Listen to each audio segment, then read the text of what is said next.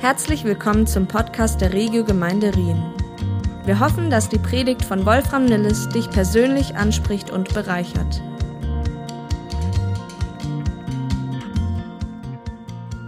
Ja, ich freue mich auch über jeden, der bei unserem Livestream wieder mit dabei ist. Hier vor Ort, da sind doch einige heute da und das äh, richtig gut, das macht mir Mut, das äh, hilft mir auch richtig zu predigen. Und äh, angefangen, egal welches Alter, bei den Kids, wenn einige da zuschauen, bis zu den älteren Semestern, egal ob du zu dieser Gemeinde gehörst oder ob du dich als Gast äh, verstehst, schön, dass du dabei bist. Und wenn ihr mögt, dann schreibt doch mal in unseren Live-Chat einfach, äh, wer ihr seid, woher ihr kommt. Und das äh, ist einfach immer so interessant zu hören, aus welchen unterschiedlichen Ecken äh, der Nationen Menschen da mit zuschauen. Wir befinden uns in einer Predigtserie über das spannende Buch Daniel aus dem Alten Testament, das Ereignisse aus dem sechsten Jahrhundert vor Christus berichtet. Also das ist schon ein bisschen her. Und es gibt Einblicke über vier der größten und mächtigsten Reiche der Antike. Es wird berichtet über das Reich der Babylonier, über das Reich der Perser, über das Reich der Griechen und über das römische Reich. Und eines der Hauptthemen des Buches ist allerdings ein anderes Reich. Ein Reich, das sich von diesen anderen Reichen so stark unterscheidet wie die Nacht vom Tag. Ein Reich, das nicht von dieser Welt ist. Ein Reich, das Gott selber aufbaut und das alle anderen irdischen Reiche überdauert und in Ewigkeit bestehen wird. Ein Reich, das nicht auf menschlicher Herrlichkeit und Stärke und Weisheit aufbaut, sondern auf Demut, auf Liebe und Barmherzigkeit. Und davon waren die anderen Reiche nicht unbedingt geprägt. Höchstens im Asterix-Film siehst du die Römer so knuddelig, aber ansonsten waren die anders. In den letzten beiden Predigten ging es um dieses Reich und wann und wie es sich auf dieser Erde manifestiert. Wenn du das noch nachhören möchtest, dann findest du das alles äh, in YouTube. Und heute geht es darum, welche innere Voraussetzung wir als Menschen brauchen, um dieses Reich überhaupt zu sehen und Teil davon zu werden. Und der babylonische König Nebukadnezar, einer der mächtigsten Könige ever, der dient uns dabei als Anschauungsbeispiel, wie er zum Glauben an den Gott der Bibel gefunden hat. Ich muss ganz ehrlich zugestehen, obwohl ich die Story natürlich schon kannte, öfter schon gelesen habe, bevor ich mich auf diese Predigt vorbereitet habe, gehörte Nebukadnezar nicht zu den Personen unbedingt, die ich im Himmel erwartet hätte. Da gehören irgendwie andere dazu. Da ist ein David dabei, da ist Mose, da ist Elia. Natürlich weiß man, okay, die stehen da irgendwie an der Tür als Begrüßungsteam. Aber Nebukadnezar, dass der im Himmel ist, dass der zum Glauben gekommen ist, das finde ich unglaublich äh, gewaltig.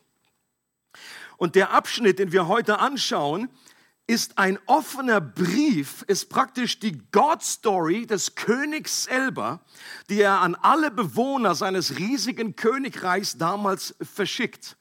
Und es fängt so an, Daniel Kapitel 3. Dies ist die Botschaft, die König Nebukadnezar an die Menschen aller Völker und Länder sendet. Ganz gleich, welche Sprache sie sprechen.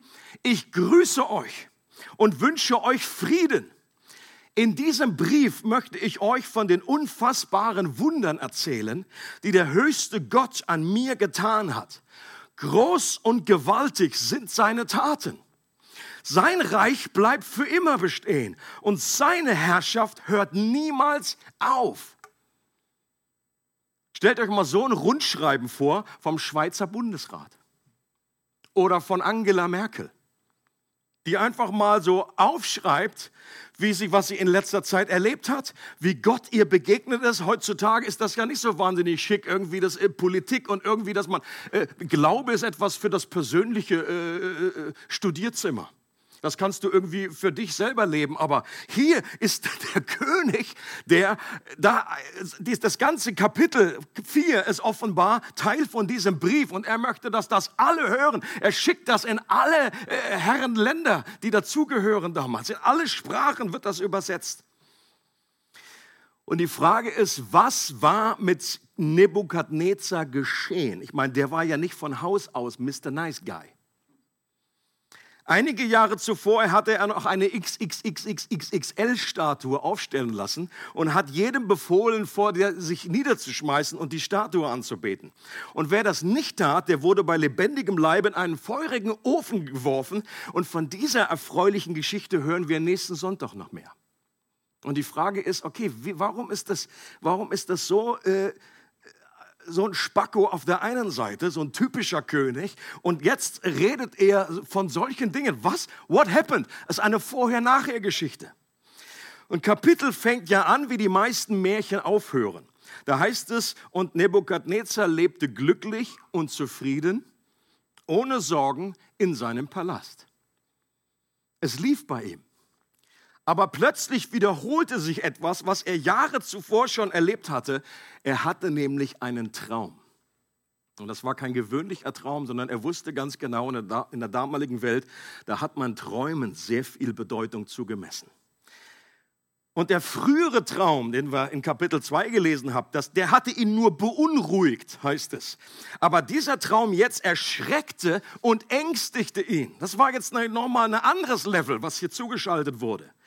Interessant ist, dass er wieder alle seine Traumdeuter und Wahrsager befragt, weil das ja das letzte Mal auch so super geklappt hat. Manchmal fragt man sich, okay, warum dasselbe nochmal? Dieses Mal hat der König zwar nicht erwartet, dass sie ihm auch den Traum selber erzählen sollen, aber nachdem er ihnen den Traum erzählt hat, konnte kein einziger der Traumdeuter diesen Traum deuten. Die haben alle mit, mit, mit der Schulter gezuckt und sagen, sorry, sorry, sorry. Vielleicht wollten sie ihn auch nicht deuten. Auch eine Möglichkeit. Wenn wir nämlich hören, was der Traum bedeutete, dann können wir auch verstehen, warum. Den wollte keiner freiwillig diese, dieser Überbringer dieser frohen Botschaft sein. Als letzter kam Daniel dann an die Reihe. Der war inzwischen der oberste aller Wahrsagepriester. Daniel oder mit seinem babylonischen Namen Belshazzar. Und er war inzwischen der Chef aller Wahrsage. Er hatte sich in den letzten Jahren durch Gottes Gunst bewährt. Der König vertraute ihm. Und der König sagte über Daniel, dass in ihm, in Daniel, der Geist der heiligen Götter lebt. Das ist eine coole Beschreibung für jemanden von dem König. So wie er das ausdrückt, ist noch ein kleiner Hinweis darauf, dass offenbar Nebukadnezar in dem Punkt noch nicht an den alleinigen Gott der Bibel glaubt. Er sagt nämlich der der vielen Götter. Also er war immer noch sehr pantheistisch unterwegs. Warum ging er nicht gleich zu Daniel? Der hatte doch schon gute Erfahrung. Und wenn er das schon ausspricht über ihn, wenn er weiß, er ist sowieso der Chef. Diese Frage werde ich Nebukadnezar dann im Himmel stellen. Manche Ausleger vermuten, dass Nebukadnezar selber schon geahnt hat, was der Traum bedeutet.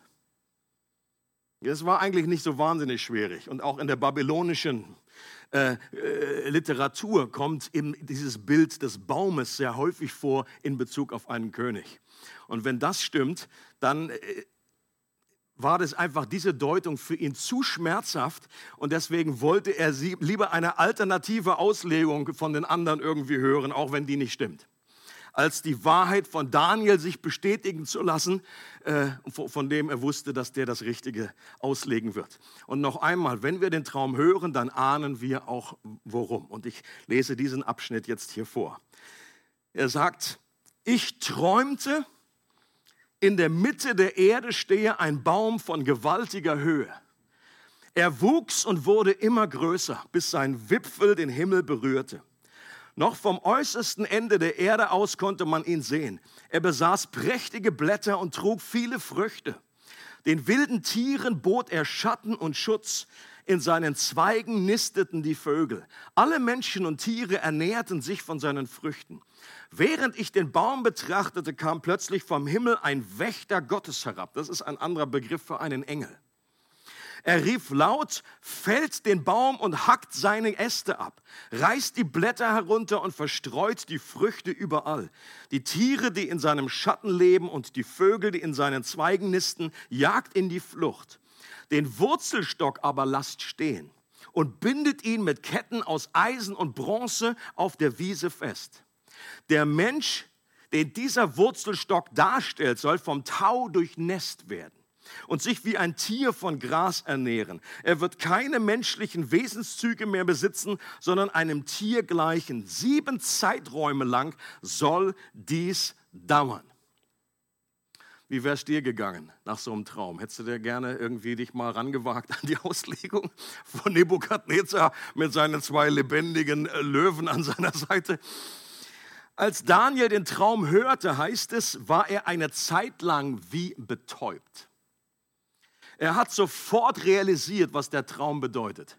Das war nämlich Daniels besondere Gabe, die er von Gott erhalten hatte. Und offenbar hatte der König auch gesehen, wie schockiert Daniel war. Vielleicht hatte sein Gesicht dieselbe Farbe wie der weiße Marmor, auf dem er stand. Und den hat Daniel hat er sofort ermutigt und hat gesagt, nur aus Angst vor dem Traum und seiner Deutung, bitte halte nichts zurück, sag mir, was das bedeutet. Und Daniel sagt, das, auf was der Traum hinweist, das soll deine Feinde treffen und nicht dich, deine Feinde. Ein möglicher Hinweis darauf, dass Daniel dem König wirklich schätzte und dass die noch eine gute Beziehung hatten.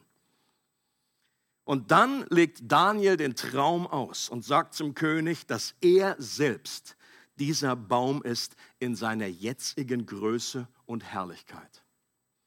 Doch dass diese Zeit der Herrlichkeit und Größe bald vorbei sein würde und der König der Babylonier den Verstand verlieren würde und das Herz eines Tieres erhalten würde für sieben Zeiten, heißt es. In vielen Bibeln steht sieben Jahre. Es steht nicht wirklich da.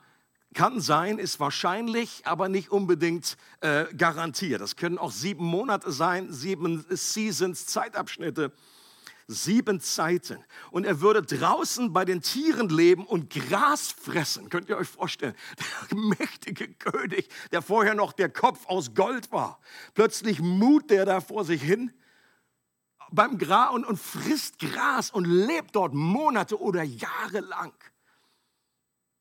Und genau das ist dann auch später eingetroffen.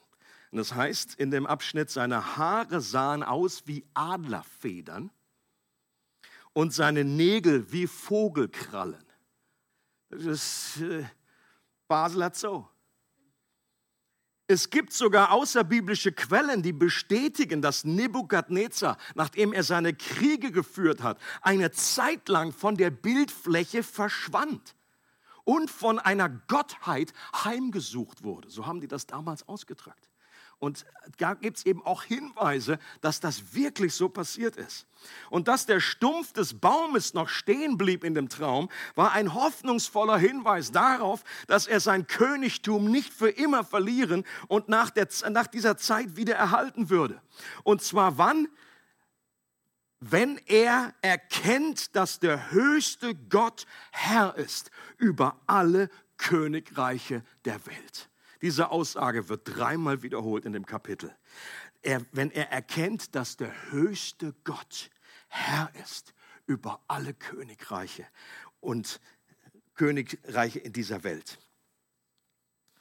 Manche Ausleger vermuten, dass Nebukadnezar an der Krankheit Lykanthropie oder an Boanthropie litt.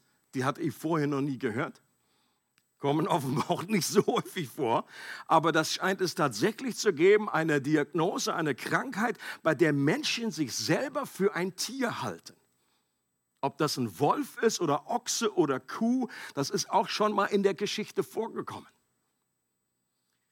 Und bevor das eintraf, sagte Daniel zu dem König noch, Nimm meinen Rat an, o König. Sag dich von allem Unrecht los und tue Gutes. Hilf den Wehrlosen, dann wird es dir auch in Zukunft gut gehen. Ich finde das unglaublich äh, hoffnungsvoll in diesem Punkt hier. Ein recht deutlicher Hinweis darauf, dass die Sache von Gott her nicht so unwiderruflich beschlossen war, sondern Nebukadnezar hatte noch Raum und Zeit bekommen, seine Wege zu ändern und umzukehren. Und es wird ausdrücklich erwähnt, dass erst zwölf Monate später genau das eingetreten ist, was in den Traum angekündigt war. Gott ist langsam zum Zorn. Er ist reich an Gnade und Erbarmen. Unser Gott, der Gott der Bibel, ist unglaublich geduldig. Wenn jedes Mal etwas passieren würde, wenn wir uns irgendwie versündigen oder wenn wir etwas tun, was nicht in seinem Wille ist, ja, dann wäre nicht viel Leben auf der Erde. Und Gott ist manchmal so geduldig, dass wir Menschen das manchmal falsch interpretieren. Im Buch der Prediger gibt es einen interessanten Vers, der heißt, weil der Urteilsspruch über die böse Tat nicht schnell vollzogen wird, mit anderen Worten, weil Gott so geduldig ist, darum ist das Herz der Menschenkinder davon erfüllt, Böses zu tun. Wir missinterpretieren das. Wir sagen, ja, das passiert ja nichts, ist ja alles super, es läuft. Ich kann das machen, kann machen, was ich will. Hat keine Konsequenzen. Was muss es Daniel gekostet haben, diese Deutung dem König ins Gesicht zu sagen? Auch wenn die sich vielleicht grundsätzlich gut verstanden haben, dann war der König ja bekannt für seine Gemütsschwankungen. Die Frage, die wir uns an der Stelle heute fragen können, ist, hast du, habe ich so einen Daniel in meinem Leben? Ist da jemand? Ist da jemand? Ist da jemand? Der nah genug dran ist an deinem Leben, der dich gut genug kennt und der auch den Mut hat, mir die Wahrheit zu sagen, weil er für mich ist und weil es lebenswichtig ist für mich, auch wenn das weh tut.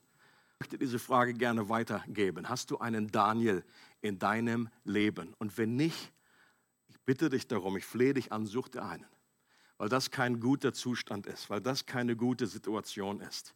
In den letzten Monaten haben einige sehr berühmte christliche Leiter auf sehr tragische Weise ihren Ruf und ihren Dienst gegen die Wand gefahren.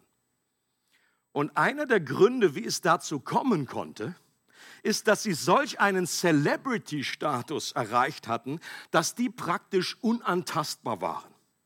Dass da kein Daniel nah genug dran war bei ihnen, oder dass sie sie nicht nach genug gekannt haben, dass, dass es keinen Daniel gab, der sich getraut hätte, sie zu korrigieren und ihnen ins Gewissen zu reden und ihnen die Wahrheit zu sagen.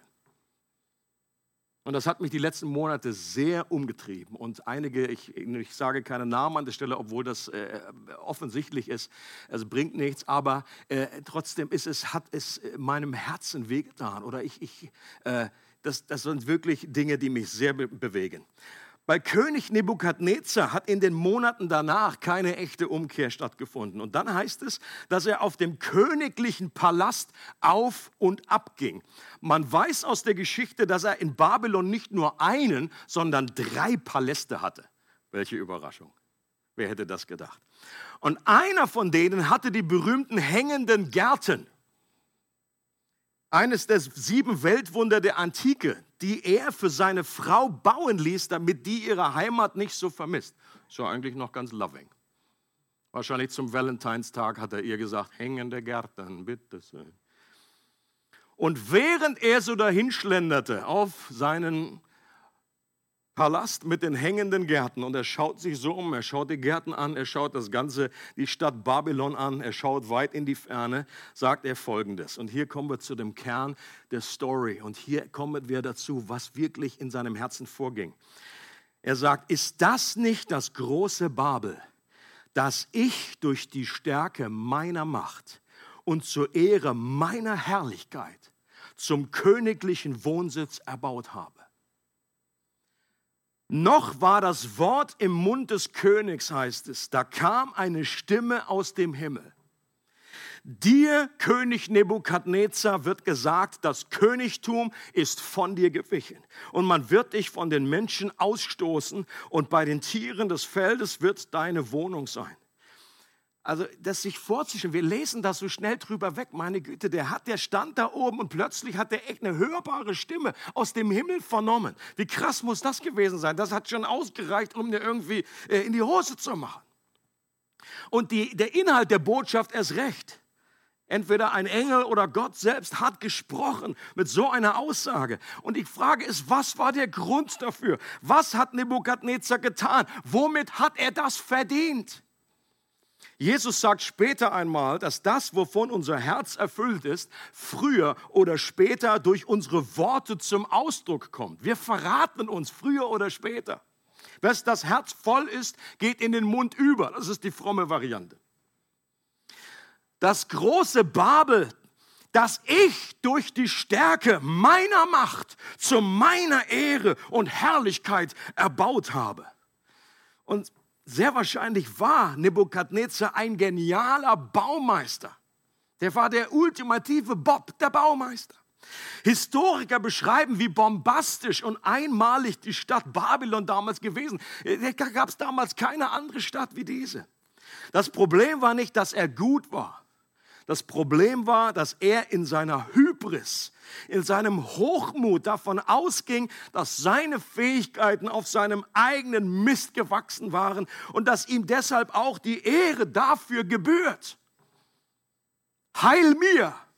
Und diesen faulen Zahn musste Gott ihm ziehen, bevor er noch weiter im Hintergrund und im Untergrund eiterte und sein Leben noch mehr ruinierte.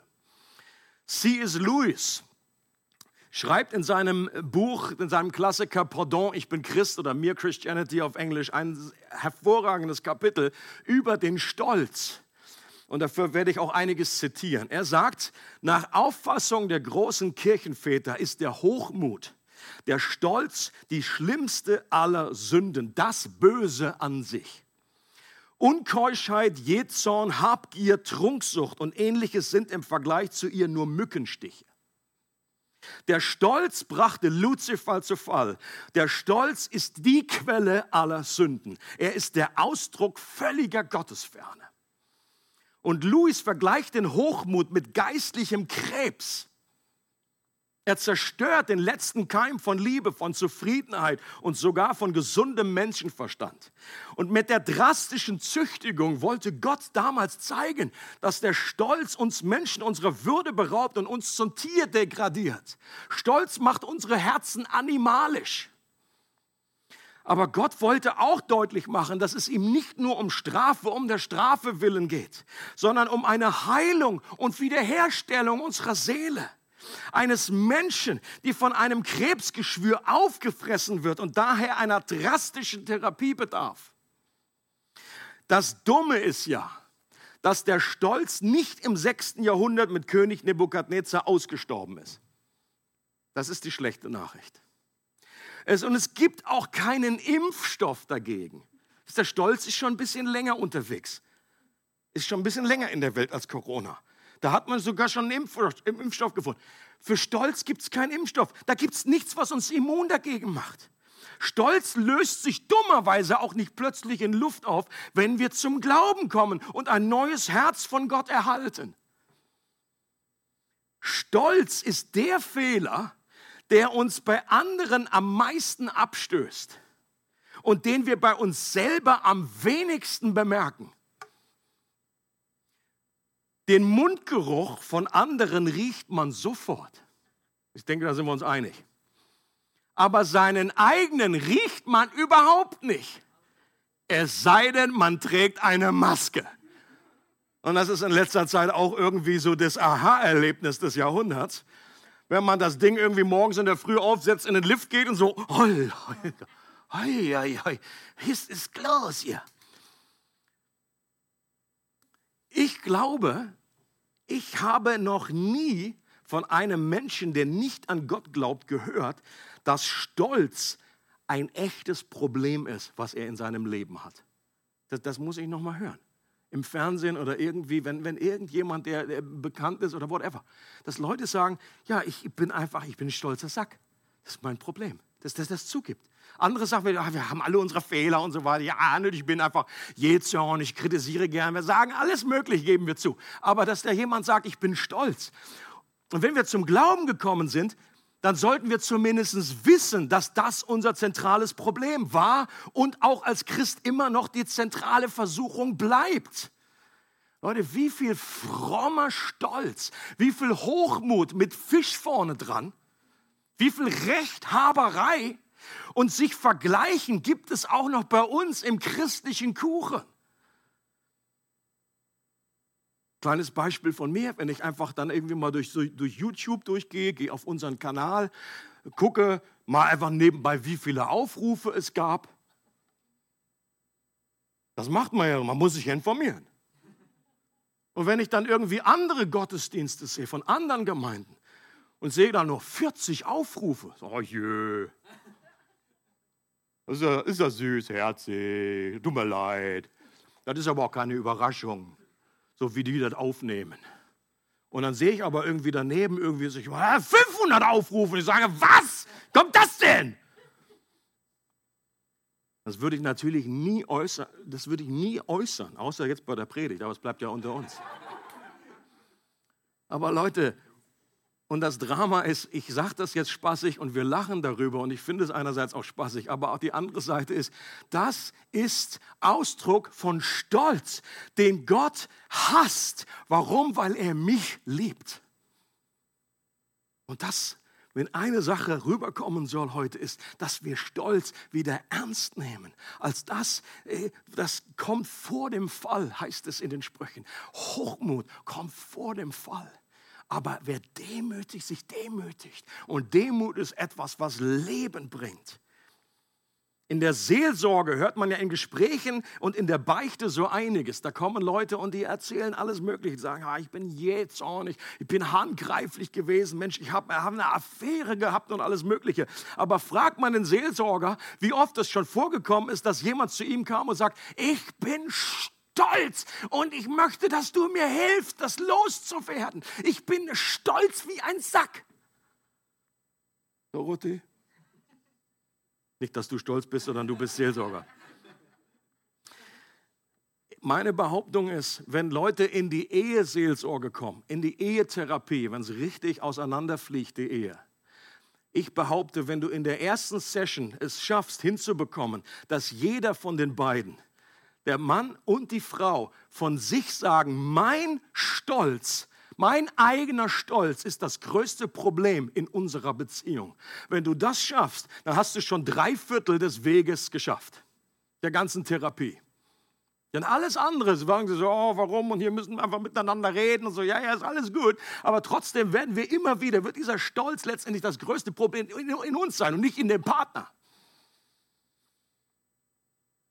Schau mal in einen christlichen Buchladen, wie viele Bücher du findest, wie wir Stolz verringern und Demut kultivieren können. Und, und, das klingt schon irgendwie nicht wahnsinnig prickelnd. Ja? Wenn das irgendwie auf dem Buchtitel, das kannst du noch irgendwie ein bisschen anders verpacken oder so. Aber irgendwie, das klingt doch irgendwie fünf äh, Schritte zum Erfolg. Das klingt doch viel besser als irgendwie Stolz töten. Demut kultivieren. So, Alter, das ist doch ein Ladenhüter. Aber wenn es stimmt, wenn das die zentrale Sünde ist und die zentrale Tugend ist die Demut, das sollte eigentlich anders sein. C.S. Lewis, hören wir nochmal auf ihn. Will man feststellen, wie hochmütig man selber ist, so muss man sich nur fragen, wie sehr kränkt es mich, wenn andere mich abweisen, mich übergehen, sich selber vordrängen, mich von oben herab behandeln oder sich aufspielen. Das Problem besteht nämlich darin, dass der Hochmut jedes Einzelnen im Wettstreit liegt mit dem Hochmut der anderen. Ich wollte bei der Party selbst der Mittelpunkt sein, deshalb ärgert es mich so, wenn ein anderer es ist. Und hier Empfindlichkeit bringt C.S. Lewis zum Ausdruck, ist ein Kennzeichen von Stolz es gibt ein, einige andere Kennzeichen in meinem Leben. Gebetslosigkeit, Gebetsarmut ist ein klares Indiz. Warum? Weil ich davon ausgehe, im Moment kann ich das selber wuppen. Ich muss mich nicht wirklich an die Hilfe Gottes äh, wenden. Ich, das, das läuft im Grunde. Gebet ist nichts anderes als ein Ausdruck von Stolz. Und interessant ist, dass das einerseits gleichzeitig das Indiz dafür ist, aber auch der Weg, wie wir uns demütigen können. Wenn wir wieder beten, wenn wir die Beziehung zu Gott suchen, dann kultivieren wir Demut. Minderwertigkeit ist nichts anderes als die Kehrseite von Hochmut, aber ist der Stolz, ist derselbe Nährboden. Minderwertigkeit ist Stolz im Herzen dessen, der wenig Ressourcen hat. Er kann nicht so wie der Hochmütige, aber er würde gern. Rechthaberei, das letzte Wort zu haben ist nichts anderes als Stolz. Ein Artikel von Reader's Digest erzählt von einer Frau, die es nicht mehr ertragen konnte, dass ihr Mann sie immer korrigierte und immer alles besser wusste. Und deshalb hatte sie sich auf die nächste Gelegenheit mit einer guten Antwort vorbereitet. Als der Klugscheißer-Moment des Mannes kam, sagte sie zu ihm, weißt du, auch eine kaputte Uhr geht einmal am Tag richtig. Worauf er entgegnete, nee, zweimal am Tag. Unser Umgang mit Geld wenn wir das alles nur für uns horten, bloß nicht weitergeben, keine Großzügigkeit leben, kann das ein Hinweis sein auf Stolz, dass wir glauben, das gehört alles uns. Es ist meins, es ist meins. Aber Jesus sagt, ihr gehört nicht mehr euch selbst, wenn ihr zu mir gehört. Es gehört alles mir. Und ich gebe dir das meiste. Aber ich möchte, dass du auch weitergibst, dass du andere Menschen damit segnest. Unbarmherzigkeit, das, eins, das, das, das Tragische von anderen Menschen nicht mehr berührt, ein Ausdruck von Stolz. Unbelehrbarkeit. Da gibt es auch Christen, die sind einfach, die, die sagen, weiß ich schon. Undankbarkeit, Kritiksucht. Gott will uns nicht demütigen. Er lädt uns in der Bibel mit Nachdruck dazu ein, das selber zu tun. Das ist ein Unterschied. Gottes erster Plan, sein Plan A, ist, dass wir uns selber von uns aus freiwillig demütigen. In 1. Petrus 5 heißt es, alle aber umkleidet euch mit Demut im Umgang miteinander. Denn Gott widersteht den Hochmütigen, den Demütigen aber gibt er Gnade. Demütigt euch nun unter die mächtige Hand Gottes, damit er euch erhöhe zur rechten Zeit, indem ihr alle eure Sorgen auf ihn werft, denn er ist besorgt für euch. Ist interessant auch hier, übermäßiges Sorgen kann ein Ausdruck von Hochmut sein, von Stolz. Warum? Weil wir immer noch der Illusion verfallen sind, wir haben das alles im Griff. Wir sind gar nicht, Gott ist gar nicht in charge. Wir glauben nicht wirklich, dass er besorgt ist für uns, dass er es richten wird. Wenn wir uns sorgen, ist dann, und hier ist eine Indikation dafür, dass wir uns sorgen, dass wir stolz sind. Und es ist aber auch das Heilmittel, unsere Sorgen abzugeben, immer wieder zu sagen, Gott, nimm du, ich wälze diese Sorge auf dich. Wenn wir uns nicht aktiv mit Demut umkleiden und den Stolz aktiv bekämpfen, dann wird Gott, weil er uns liebt, das irgendwann für uns tun. Was nicht bedeutet, dass jede Krise oder jeder Sturm in unserem Leben eine Folge unseres Stolzes ist. Bitte hört nicht, was ich sage. Aber es kann sein, dass Gott Dinge einleitet, wie er das damals bei Nebukadnezar getan hat. Dass Gott uns in eine Phase unseres Lebens führt, um uns letztendlich zu heilen und zu verändern. Aber nicht jede, jede, jede, jede Krise in unserem Leben, jeder Sturm hat damit zu tun. Daniel ist auch in Gefangenschaft gelandet in, in, Babylon und das hatte nichts mit ihm zu tun, rein gar nichts. Es war Gott hat ihn dahin geschickt. Der Blinde, den Jesus heilt und die Jünger fragen, wer hat gesündigt, er oder seine Eltern? Jesus sagt, weder noch, weder noch. Der ist einfach krank, weil er krank ist. Wisst ihr, manche Krankheit ist einfach eine Krankheit. Und dann hat Jesus verherrlicht sich und heilt diesen Mann. Gott hasste den Stolz, wie wir Krebsgeschwüre hassen. Und in der Geschichte mit Nebukadnezar nimmt uns Gott mit auf die geistliche Krebsstation, um uns zu zeigen, wie ernst die Lage ist. Dass Stolz kein Spiel ist, dass wir Stolz in unserem Leben den Krieg erklären und diesen Tumor mit allen Mitteln bekämpfen sollen, weil es um unser geistliches Überleben geht. Ich möchte dich herausfordern zu einem mutigen Gebet in deinem Leben, dass du einfach Gott bittest, Gott offenbare mir, wo sich noch Stolz in meinem Leben einnistet und wie ich das ab, wie ich das aushungern kann und wie ich dort Demut anstelle setzen kann. Das ist ein mutiges Gebet. Ich verspreche dir, Gott wird antworten. Nochmal C.S. Lewis, solange wir in unserem Hochmut verharren, können wir Gott nicht erkennen. Der Hochmütige schaut immer auf Menschen und Dinge herab, aber solange wir herabschauen, können wir nicht sehen, was über uns ist. Und genau das war das Problem von Nebukadnezar. Er schaute in seinem Stolz auf alle anderen herab und konnte dadurch Gott nicht erkennen, der über ihm war bis zum Ende der sieben Jahre oder wie lange auch immer diese Zeit war. Und wir lesen diesen Abschnitt nochmal zusammen, wie, wie Nebukadnezar das zum Ausdruck bringt. Als die lange Zeit schließlich zu Ende ging, erhob ich meine Augen zum Himmel und da erlangte ich meinen Verstand wieder. Oh Gott. Ich pries den höchsten Gott. Ich lobte den, der ewig lebt. Seine Herrschaft hört niemals auf. Sein Reich bleibt für alle Zeiten bestehen. Die Bewohner dieser Erde sind nichts im Vergleich zu ihm. Das aus dem Mund von Nebukadnezar. Alle Menschen, ja sogar die Sterne im Himmel müssen sich seinem Willen beugen. Niemand darf sich ihm widersetzen und ihn fragen, was tust du? Als ich wieder bei Verstand war, erhielt ich meine königliche Würde, Ehre und Anerkennung zurück. Meine obersten Beamten und die führenden Männer meines Reiches kamen zu mir und setzten mich wieder als König ein. Ich wurde noch berühmter und angesehener als zuvor. Nun lobe und preise ich Nebukadnezar, den König, der im Himmel regiert. Ihm gebe ich die Ehre. Er ist zuverlässig und gerecht in allem, was er tut. Wer aber stolz und überheblich ist, den stürzt er. Was für eine Aussage.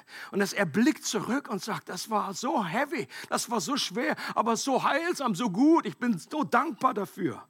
Und auch wenn das eine extreme und heftige Therapie war, so hat sie sein Leben gerettet und ihm ewiges Leben geschenkt. Der Krebs des Stolzes war besiegt sodass er seine Augen anbetend zum Himmel richten und Gott als wahren König anerkennen konnte. Im Römerbrief gibt es so einen schönen kleinen Vers, der heißt, denn aus ihm, gemeint ist Gott, aus ihm und durch ihn und zu ihm hin sind alle Dinge. Ihm sei die Herrlichkeit in Ewigkeit. Und so ähnlich hat Nebukadnezar jetzt auch gebetet. Haben wir auch gesungen vorhin. It's all about you, Jesus. It's all about you, Jesus. Aber sein Gebet vorher klang ganz anders. Denn aus mir und durch mich und zu mir hin sind alle Dinge. Mir sei die Herrlichkeit in Ewigkeit. Was für eine Veränderung. Und deshalb beten wir auch im Vater unser, dein Name werde geheiligt, dein Reich komme, dein Wille geschehe, wie im Himmel, so auch hier auf der Erde.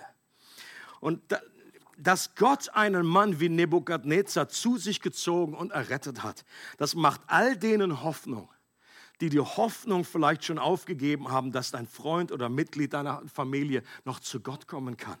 Wenn Gott Nebukadnezar gesucht und gefunden hat, dann gibt es niemanden, der zu weit von Gott entfernt ist, dann gibt es keine hoffnungslosen Fälle, gar ein Herz, was zu verhärtet ist. Nebukadnezar ist eine Riesenermutigung, keinen Menschen aufzugeben. Und jeder Mensch, der zum Glauben kommt, der durchläuft im Prinzip dieselben drei unterschiedlichen Stationen, die auch bei Nebukadnezar erkennbar sind. Wir starten immer auf dem Berg des Stolzes. Es ist diese Ich-Zentriertheit, die Unabhängigkeit. Ich brauche keinen, der mir hilft. Und dann kommen wir in das Tal der Demut. Und dann, wie auch immer, diese Zeit, und glücklicherweise ist es in den meisten Fällen nicht so äh, extrem wie bei Nebukadnezar. Das ist wie Anschauungsunterricht, das ist, soll sichtbar werden. Aber dann landen wir nach einer bestimmten Zeit auf dem Berg des Lobes Gottes. Es gut veranschaulicht ist die Art und Weise, wie Charles Spurgeon zum Glauben gekommen ist. Einer meiner Heroes. Charles Spurgeon, einer der besten und, und erfolgreichsten, in Anführungsstrichen, äh, äh, Prediger, die es in England jemals gegeben hat, die, die uns noch bis heute prägt. Spurgeon war im Alter von 15 Jahren, ging er in Chester, Chichester, Chichester, spricht so aus, ging er eines Neujahrsmorgens, es war wahrscheinlich das Jahr 1850, und da kam er und er konnte nicht mehr weitergehen, weil es einfach so voll geschneit war. Und er sagte selber, da kam ich zu einer kleinen primitiven Methodistengemeinde. Der Prediger wurde durch das Wetter aufgehalten und erreichte die Gemeinde nie. Einer der Mitarbeiter in der Gemeinde sprang ein, um den Gottesdienst von ungefähr 15 Leuten zu leiten, wie bei uns. Und er sagt hier, der Mann war richtig dumm. also ein ganz demütiger Ausdruck. Sein Text war, schaut zu mir und lasst euch retten alle ihr Enden der Erde aus Jesaja 45.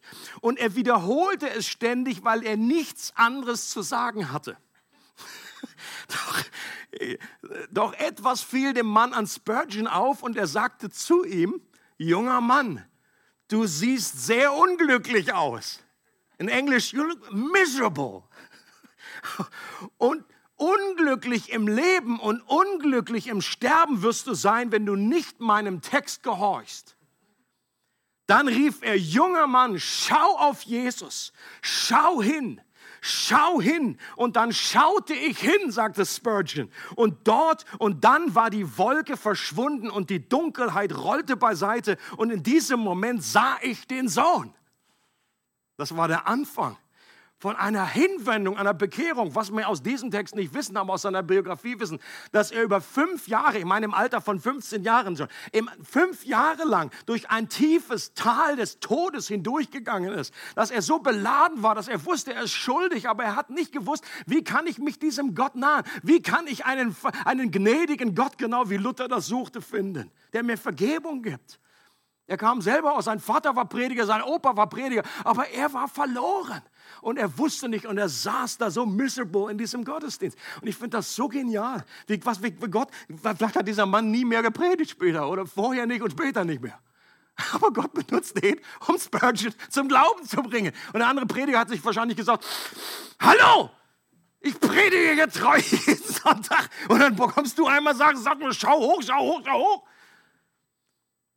Ich bin überzeugt, als abschließender Gedanke, dass Gott diese weltweite Pandemie dazu benutzt, um uns die Augen dafür zu öffnen, was unser wahres Problem ist. Dass unsere größte Gefahr nicht Corona ist, sondern eine noch viel schlimmere Krankheit unseres Herzens, Hybris, Hochmut, Stolz genannt.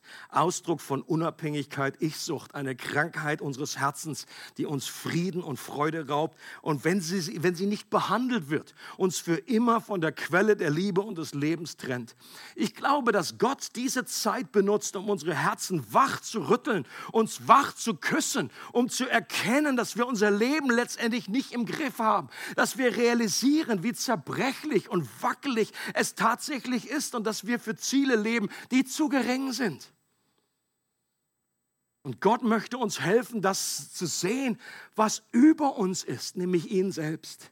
Und dass es gut und weise ist, unser Leben in seine mächtigen und liebevollen Hände zu legen, weil nur dort unser Leben wirklich sicher und für ewig geborgen ist. Und wenn wir uns darauf einlassen, dann werden wir früher oder später genau wie Nebukadnezar dankbar sogar auf die Zeiten zurückschauen, die schmerzhaft waren weil sie zur Heilung beigetragen haben und uns näher zu Gott gebracht haben. Es freut uns, dass du heute zugehört hast. Für weitere Predigten, Informationen und Events besuche unsere Gemeindewebseite www.regiogemeinde.ch.